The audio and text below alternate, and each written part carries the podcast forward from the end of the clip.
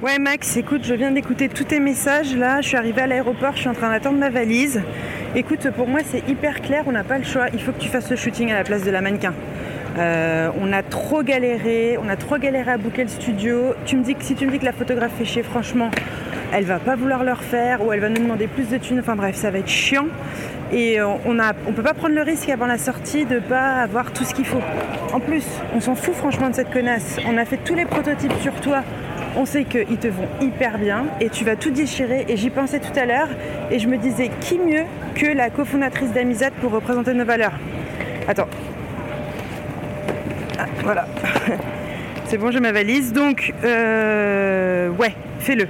Fais-le, fais-le, franchement, n'hésite pas, te pose pas de questions, tu vas être génial, moi je le sais.